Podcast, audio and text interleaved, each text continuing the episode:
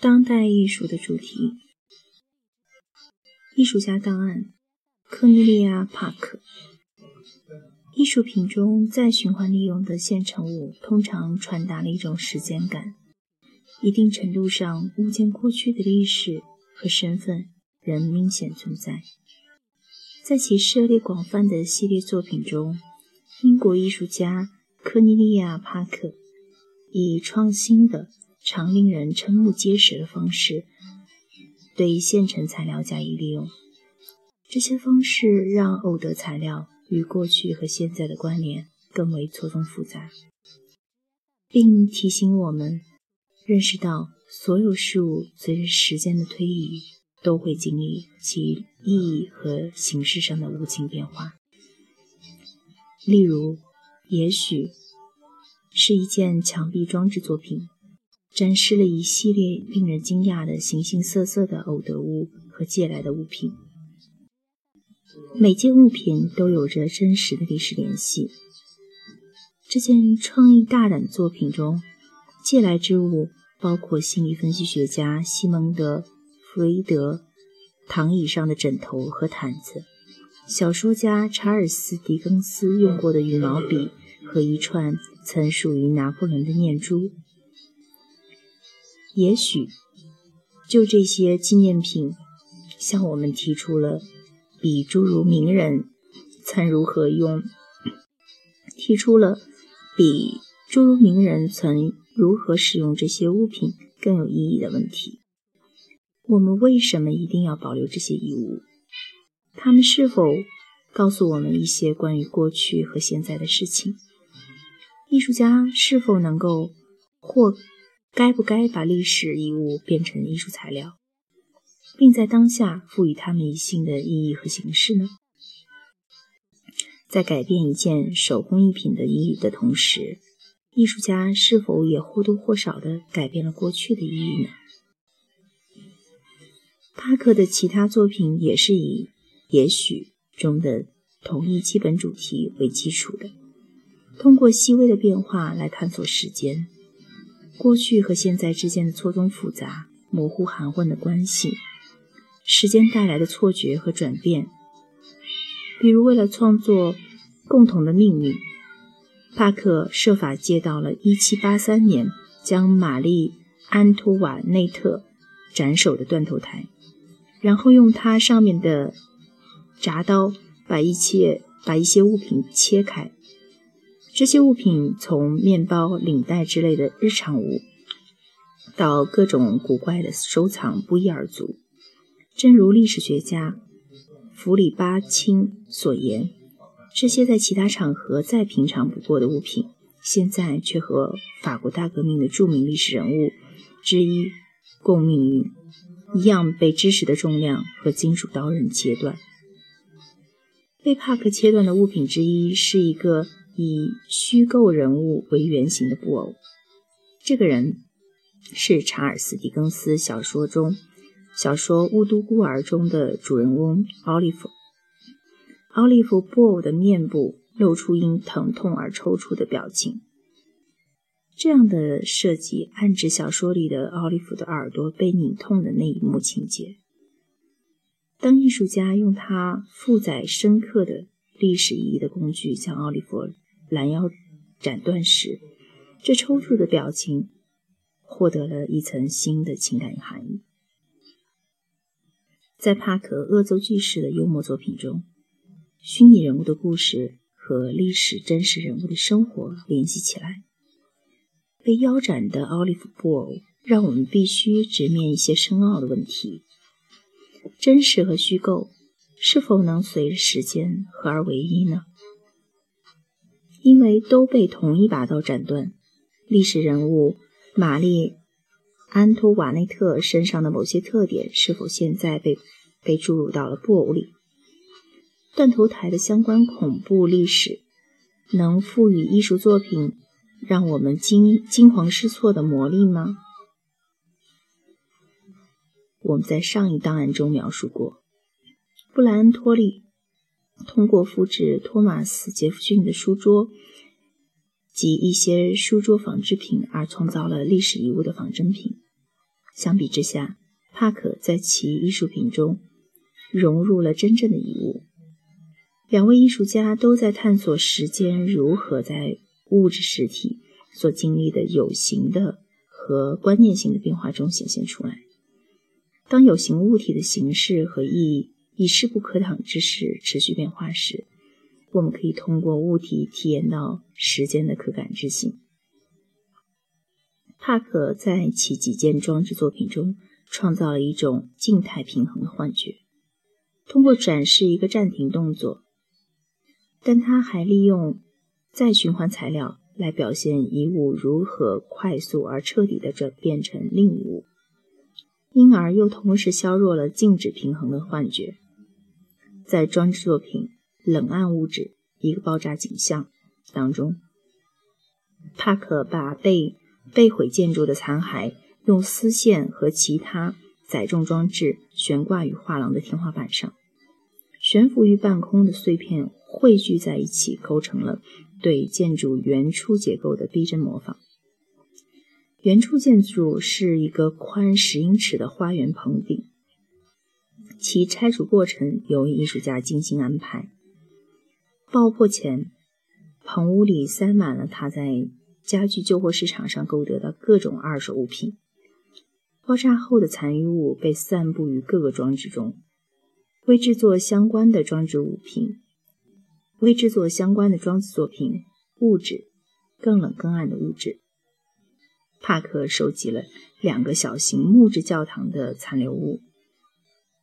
物质所需的木炭来源于德克萨斯州被雷电击中而毁灭的教堂，而反物质则采用了肯塔基州一座被纵火犯。烧毁的教堂教堂残骸，在两件装置中，它都将烧毁的木炭碎片悬挂成一个立方体的形状。立方体的大小和小型教堂毁前的体积差不多。绝非偶然的是，两件装置品的名字都涉及了最基本的物理特性和大爆炸理论。根据这一理论，许多科学家相信是宇宙大爆炸导致了我们整个宇宙的诞生。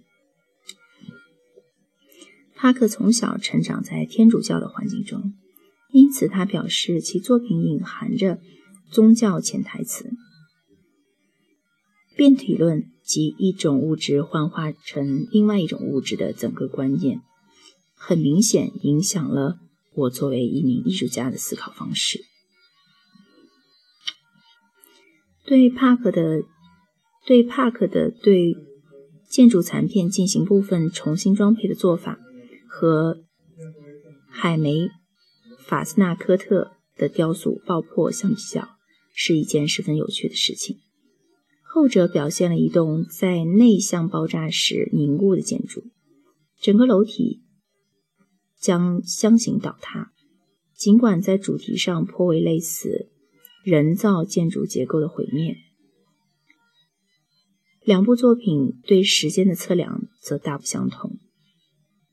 法斯科科法斯纳克特的爆破是在线性时间的一刹那凝结不动的。时间的静止看似一个演出场面或一张定格照片，而帕克的物质和反物质中，时间感却更为含混和广泛。木炭碎片悬挂在一个过渡状态下，它们不再是整体的一部分。却排斥着重力的作用。或许帕克的雕塑暗指着来世生活，身体部分已经像拉萨路那样升天，成为过去自我的幽灵或回忆。帕克艺术的与众不同之处在于，他如何揭示了时间的路径绝非直线前进的。历史、记忆、情感和新事件会赋予人、地点。和物件以新的意义。为了创作被吸入的悬崖，艺术家用多幅白崖上的白石灰给床单上浆。白崖是将近是临近将英国和欧洲大陆隔开的海峡边界的一种地貌特征。英国历史上，多幅悬崖已成为奋力抵抗外敌入侵的象征。艺术家把这样一个特殊地点的地表痕迹植入到艺术作品中，意味着什么呢？帕克似乎要表达的意义，放在一个介于乐观主义和悲观主义之间的模糊界限上。乐观主义相信英国仍以强国的身份自豪地立于世界舞台之上，而如果从悲观主义的角度解读，床单似乎象征着一块裹尸布，上面覆盖着一层厚厚的、正慢慢沉入海底的文明遗留下来的灰烬。从地质时间上来看，多夫白牙由于腐蚀一直在发生形变，无论看起来多坚固，这些。牙壁只是带着永恒假面的昙花一现的存在，最终它们必将会消失于惊涛骇浪中。作为对流逝的时间的隐喻，帕克的艺术时常涉及现成物的外形和观念转变。来自过去的物品在外表和意义上被加以改变，比如为创作人的测量。艺术家把一块银质战争勋章熔掉，试图用融化的材料制成一条细长金属线，这样它就使勋章还原到之前的物理状态。但是金属线纠缠错交错乱成一团，似乎是为了证明时间，或后知后觉改变和扰乱了一切。在低语的反面当中，帕克把从伦敦圣保罗大教堂的穹顶搜罗来的参观者制造的灰尘，塑成一副耳塞。教堂穹顶的曲面天花板能够极好的在墙壁间传播声音。帕克的窒息是一件大型装置艺术品，在场地开阔的维多利亚和阿尔伯特博物馆的天井中长期展出。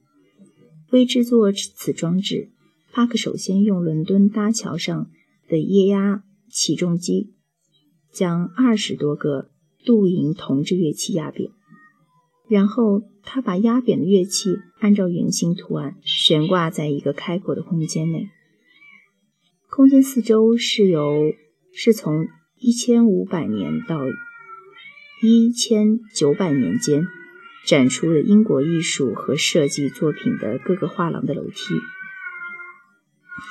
这些画廊里的物品，曾是为满足上流社会的需要而由人工人阶级制造出来的。窒息涉及了曾作为英国人生活中的固定节庆活动而存在的工人阶级乐队。当时，矿工、工会和救世军都有自己的乐队。进而可以推测，这些乐队以及他们的风俗惯例和维持其运作的团体已经不复存在了。扁平状态下的乐器隐喻了那些已不合时宜、不再重要的文化传统。他们也可能被指涉，他们也，他们也可能还指涉被击碎或遗忘的希望。窒息。被悬挂于收藏英国顶级艺术品博物馆的楼梯中间。这间博物馆是国家历史文物珍品的宝库。窒息不断不但和本章时间主题相关，同时还指明了下一章节的，还指明了下一章节的主题场所。帕克于一九五六年生于英国的柴郡。他在瑞英大学获得艺术艺术硕士学位，目前在伦敦生活和工作。